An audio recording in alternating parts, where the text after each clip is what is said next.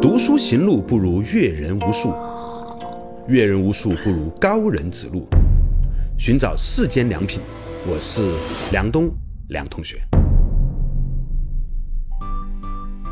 大家好，欢迎收听今天的良品，我是小梁。对面的呢是大家都很熟悉的尹烨老师，尹老师你好。哎，梁老师好。这个尹烨老师呢，之前呢在有一个叫做《生命》的系列访谈里面呢，尹老师这个作为一个资深的生命研究者和这个学者吧，其实你还有一个主要的工作是上市公司的 CEO，对吧？对，啊。跟我们分享了这个两个人交换唾液菌群之后呢，这个越长越像这个事情。这么一个小短片，居然引发了那么多的关注，达到了过亿次的点击和播放。因为你在喜马拉雅有一个节目叫《天方夜谭》嘛，对，你每天日更吗？啊，是的。你怎么有时间录？你还做上市公司的 CEO？实际上，我上市公司本身是做基因检测服务的，嗯，而这个过程中实际上是需要我们所有的。应该说，尖端从业者对这个行业有一个非常清醒的认识，知道全世界各地的科学家在干什么，知道大家的医生在关心什么，知道老百姓渴望着什么。所以这个过程中呢，虽然我坚持了日更，但是我本来也要每天看大量的文献。我实际上是想把这些原来是英文的，那讲成中文；原来是科学的，现在讲成科普的。其中有一些靠谱不靠谱的，我把它以一种客观的观点，按照我的方式向大家呢进行传播。嗯，大概是这个意思。我想向您请教一个问题：假设有一个女青年，她想怀孕了，或者甚至是一个男青年，他也想有个自己的孩子，但是可能透过借腹啊，或者用别人肚子啊，在美国不是有很多那种借腹的嘛，对吧？嗯，他有可能在未来的五年之内寻求到一种商业化的服务，可以定制或者嗯比较好的定制属于自己的孩子吗？从技术上来说，可能了吗？我们今天从两个层面去讲，第一个就是从您说的技术层面上讲，技术层面上讲，这个应该是说不用五年，嗯，今天应该就可以。哇，它只不过它是有一个成功率，也许五年以后成功率，我同样做编辑，可能五年之后成功率是百分之九十，今天大概百分之五十，OK，或者百分之三十，OK，但我做三个胚胎，我应该有一个能编出来，嗯，这个是技术上我们说这是可以实现的。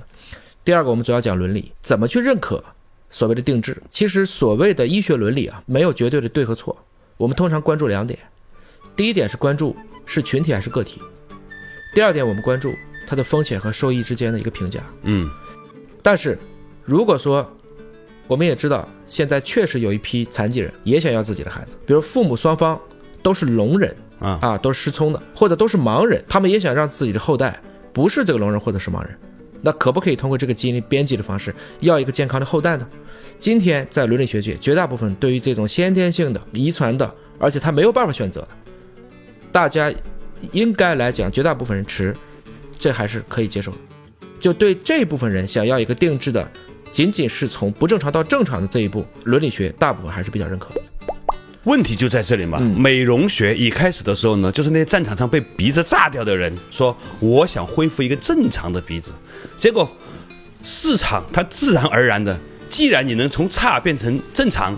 我就想从正常变成好，而且从正常变成好呢，会是一个更大的市场嘛。所以呢，最后呢，就演变成了伟大的美容产业。今天是吧？成都啊，杭州啊，很多城市都变成医美之都了。我曾经在成都看到做过一个实验，走进任何一个电梯都不会看不到一个所谓的医美的广告，已经到了这个地步。那说明。这个已经变成是个非常普遍化的市场，那就一样的道理。今天还停留在一对这个呃身体不那么健康的父母想要正常的孩子的阶段，那下个阶段肯定是大家认为我为了更好，我要赢在起跑线上，我就要提前编辑这个事情，它是个市场需求。当这种市场需求已经到一定浓度的时候，之前我们看到的很多在技术上和伦理上的那种专业上的判断，是不是两者之间就会形成一种自然的势能上的转换呢？寻找世间良品，这里是好为人徒的小梁梁东。基本上全球所有的做基因编辑的人也有一个协会啊，当然是个非官方的组织。大家统一通过了一项法案，就是也不叫法案，就相当于一个行业内的公约，特别强调了对于可以遗传的性状的这种啊，就是比如说我就想我让我的孩子变得特别聪明，嗯，且他家以后就永远聪明下去了，嗯，这叫一个可遗传的一个基因编辑，基本上是持否定态度的。OK，也就是说，我们可以同样去想克隆这件事情。嗯，一九九七年，嗯，是第一次哺乳动物，就是那只叫多利的克隆羊出来。当时大家面临的挑战就是今天所说的，那会不会克隆人也出来？至少到今天为止，二十多年过去了，我相信大家对于克隆技术的本身这个法规和伦理的把握，嗯，还基本上按照目前来讲，还是按照我们人类绝大部分人期望的方式在走的。嗯，当然你说这里面是不是有一些邪恶的科学家，有一些政治狂人，在一些我们不知道的地方去自己弄了一个实验室，就像我们看好莱坞的大片里，自己地下室里边雇一群人就做这个事情，我们不得而知。毕竟我们的法律法规只能约束好人，嗯，这是没有办法的 啊。但是我们也看见了，至少他没有更多的去添乱，嗯。但这并不碍于像好莱坞这样的大片儿，甚至我相信国内的科幻大片儿也会不断的把这样的课题拿出来扔到整个的民众当中，形成一种思潮。所以我始终是觉得，我们所有的技术是不以人的意志为转移的，技术总会往前走。技术的用法，有的时候也确实是让大家更多的都去了解技术。这样的时候，我们在讨论甚至是吵架的时候，也会真正是思辨精神对思辨精神去吵，而不是非黑即白的这种骂街式的、阴谋论式的、危言耸听式的。我不希望是那个状态，那个状态其实不会对这个民族的科学素养有任何的进步和提高。嗯，我前两天呢听见一个朋友他跟我分享，他说这个你看《西游记》啊，神仙呢都是没有小孩的，妖怪都是有小孩的。那牛魔王这在成仙以前是吧，都是有红孩儿的。为什么这么多妖怪都一定要去吃唐僧肉呢？因为吃了唐僧肉呢之后呢就可以长生不老了。一个人如果得以永生，或者他可以克隆，就是其实某种程度上就是永生的话呢，他就不需要小孩了。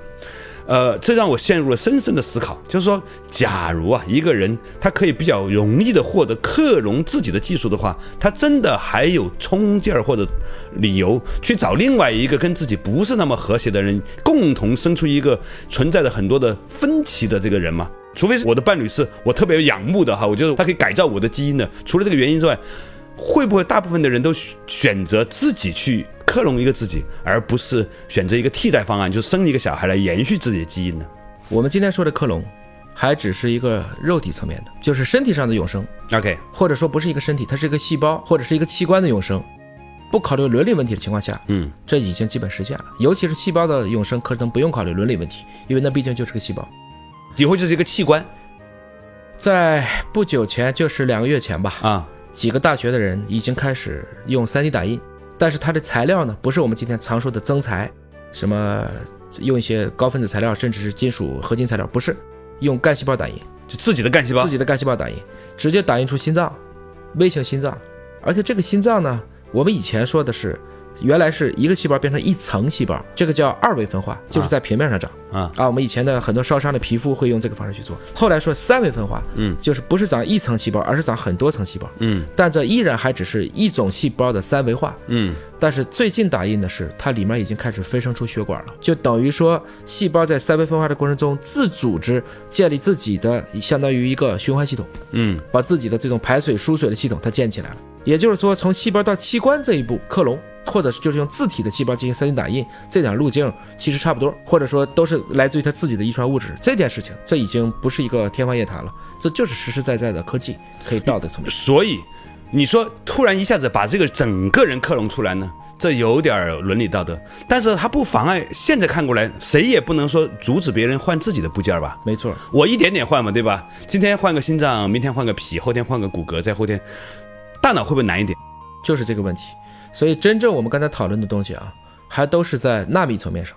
为什么这么讲呢？我们今天啊，嗯，所谓所有活着的东西，基本上生命，我们是从 DNA 开始的嘛。DNA 是多大呢？DNA 其实我们说双螺旋，就这转螺旋转的一圈，十个碱基对的这么一个高度，三点四个纳米。这是我们今天知道的生物学的极限。如果比这个纳米还小，没有今天我们说的生命学的意义了。那是一个更接近于化学和物理的东西。对，这是我们说的我们肉体上的永生。大脑的问题是在于我的气质可以做，我是可以给你大家尝试把神经元再生的。但是意识是什么？记忆是什么？感觉是什么？这些问题是我们讨论的。它是脑电波，到了波就到了量子层面的东西。寻找世间良品，这里是好为人徒的小梁梁东。前两天晚上，你不是发了一个《Nature》杂志上的东西，说对，某种程度上，我们的意识和呃脑电波也是可以下载的吗？对，前不久，是做了一个很有意思的实验，嗯在做这些癫痫患者，嗯因为做癫痫患者呢是要给他大脑把他的这个上面的皮层切一部分，把这个发病的地方切去，要不然每天时不时就抽风，这个风险太高。切的时候呢，我们以前都知道，问问失败的医生，他有一个基本的技术叫术中唤醒，嗯。做了手术把你叫起来，嗯。其实这个时候颅都开了，嗯。当然跟你聊天儿，要为什么呢？跟你说话，他要确保不要切多了和切的位置要准。啊。那么这个时候，这几个科学家呢就开脑洞，插了 N 个电极进去，就是放了这个大脑周围放了一些电极。这些人没有说话，他们只是把他的脑电波先转化成了 A 数据，再把 A 数据再变成 B 数据，再把 B 数据，其实 B 数据是英语，然后把这些英语的单句单词写出来以后，再给这些英语母语的人看，百分之七十能看懂，且这个产生语言的速度是每分钟达到了一百五十个字。很高了霍金当时记得那个轮椅吗？啊那个是他用眼睛去看字，啊然后来打字的，啊那一分钟打六个字。所以今天我们是可以直接去读脑电波，换句话来说，霍金如果再晚个五年过世的话，也许他可以用自己的思考，直接思考出一部关于宇宙学的巨著。对他的输出要比今天要流畅的很多，应该是这个是可以这么理解的。坦率的讲，这个里面我们都知道，今天人工智能，人工智能有个很关键的点是要训练，嗯需要打标签儿。嗯人工智能都是从人工开始的，先人工后智能，先弱智，嗯才能慢慢到智能。那么为什么这次他选择了英语？因为英语是有全世界十亿以上的人口天天在训练，所有人都听得懂英语，是这么出来的。嗯所以意识的永生一定会变成，我们会收集到各种各样的脑电波的数据，嗯这些脑电波的数据就像基因的排列一样。我们今天还没有足够多的参考集去了解到这些脑电波到底代表了什么。我们各种的七情六欲、眼耳鼻舌身意这个意，到底今天表现成一种什么样的波？我们今天还没有一套比较好的参考集训练集。但如果随着这几年脑科学、神经生物学的大量的发展，功能核磁的应用，我们越来越多的人去科学家在这地方去投入，我相信以后梁老师，我们之前想互相撒个谎，可能是很难的。哦，这件事情就变得很有意思了。我相信，如果真的到的那一天的话，就不会有两性之间的爱情了，是吧？你老婆在你脑电上啪一插一个，你任何的非分之想都被她观察到，连续三次非分之想扣一分儿，连扣三分扣一个青蛙，连扣三个青蛙扣一个钻石，哇，很快你们这这两个，再加上这个你的意识还可以拷贝到这个机器人那里的话，人和人之间谈恋爱变得极其困难。还有这个可能。所以就是说，当读心术变成真的时候，什么是真？对你这话让我足足沉默了一秒多两秒。我们的今天的政客们怎么办？我们今天的发言人们怎么办？所以这些问题就是说，今天单纯从控，实际上是控不住科技的发展的。嗯我们说的叫管促结合，嗯怎么去因势利导，嗯怎么让科技的发展伴随着社会的进步、人文的进步，让真善美重新回归，是顺从着科技为我们造福而不是添乱的角度去做，这是我始终坚持的方向。啊，但是人性这个欲望是很难控制的。当以前呢，我们还可以透过一些行为规范，就你心里怎么想呢？呃，就只要不说出来，对吧？你知道行为做着做着合乎大家的需求，慢慢慢慢大家也就达成了一个所谓的共识了。但是如果脑电波的声音变成了是一种可以被分享出来的东西，并且可以产生力量的话，就像一个文章没有写出来，在这里想脑子里面想，和你写出来在网上传播，这是完全两个不同量级的能量场哈。如果瞬间你想到的都被分享出来了，在你的朋友圈里面的话，那么就变成了巨大的这个思想噪音，而且大家都看到哦，原来每个人都是这样的。这是一个什么奇怪的情景啊！前两天那个吴伯凡老吴跟我说过一一本书，他说美国有一个哈佛大学哪个大学的一个教授做了很多年的伦理学、社会学的研究，终于写成了一本巨著，巨著的名字叫做《男人除了性还会想到什么》，很厚的一本书，打开之后整本书全是空白。每七秒钟，一个雄激素分泌正常的男子就会想到一次性，特别是周围有很多女性存在的时候。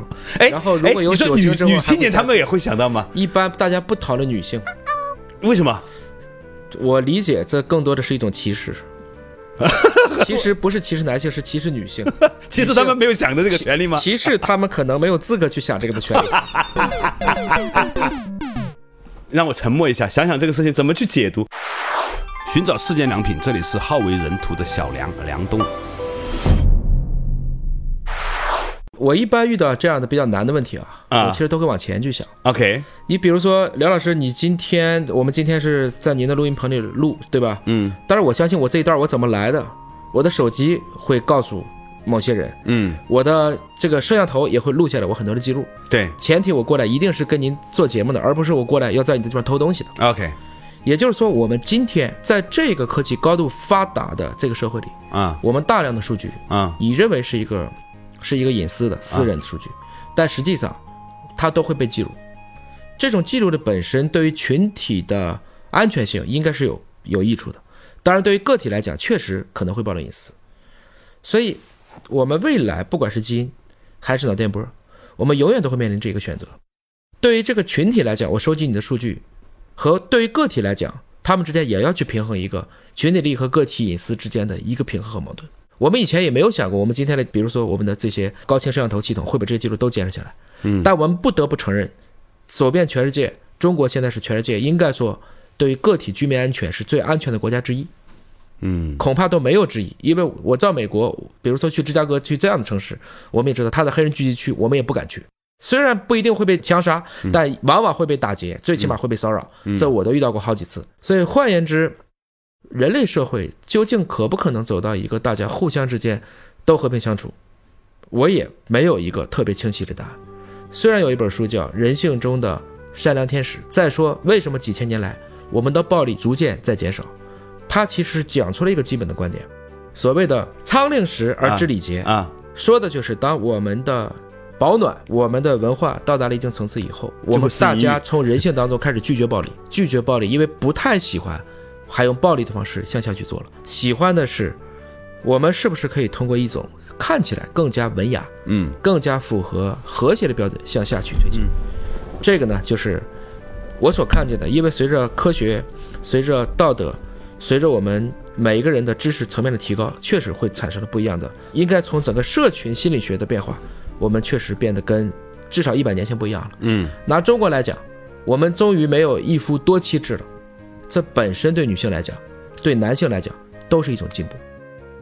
我们上次聊过这个问题，其实一夫一妻制是解决了很多男性的性权问题，嗯因为以前很多男性是娶不到老婆的。但反过来讲，很多个老婆嫁给一个男人，他的心理上也是扭曲的。那这个问题，自从一夫一妻之后，大家都扭曲了，问题 要不然为什么那么高离婚率呢？你想，对，从离婚率上看，也确实离婚率现在也高。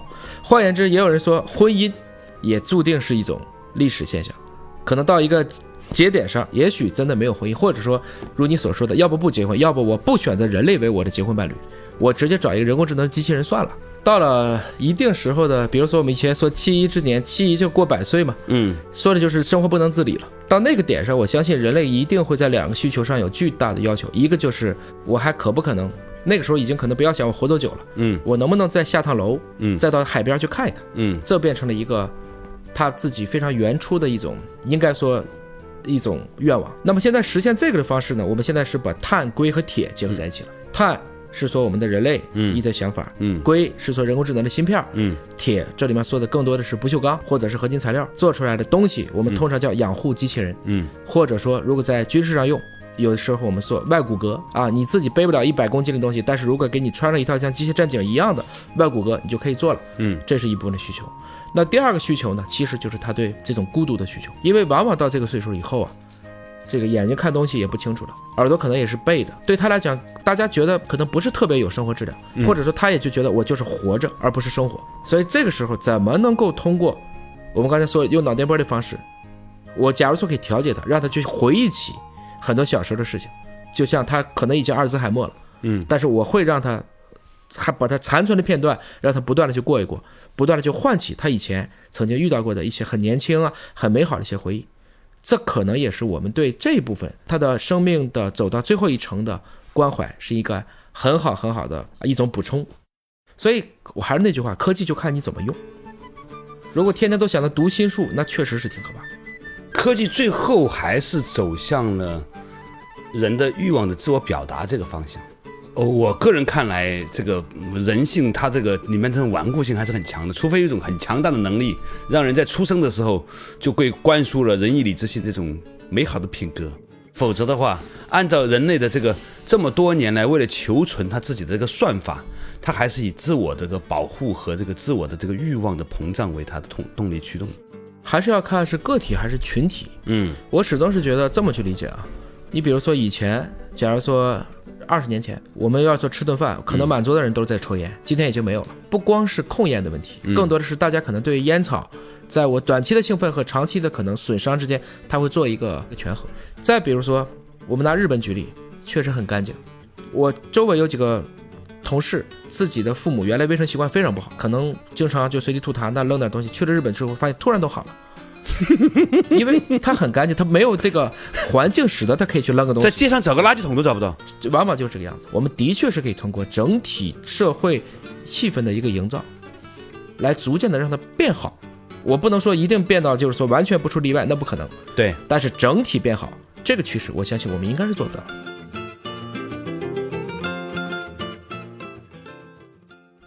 良品邀请您收听下期精彩要点。我们为什么无法预估艺术和科技的未来？从 5G 到 6G，未来科技将解决什么问题？再过二十年，人类真的能实现永生吗？敬请期待《梁冬对话影业》第二期。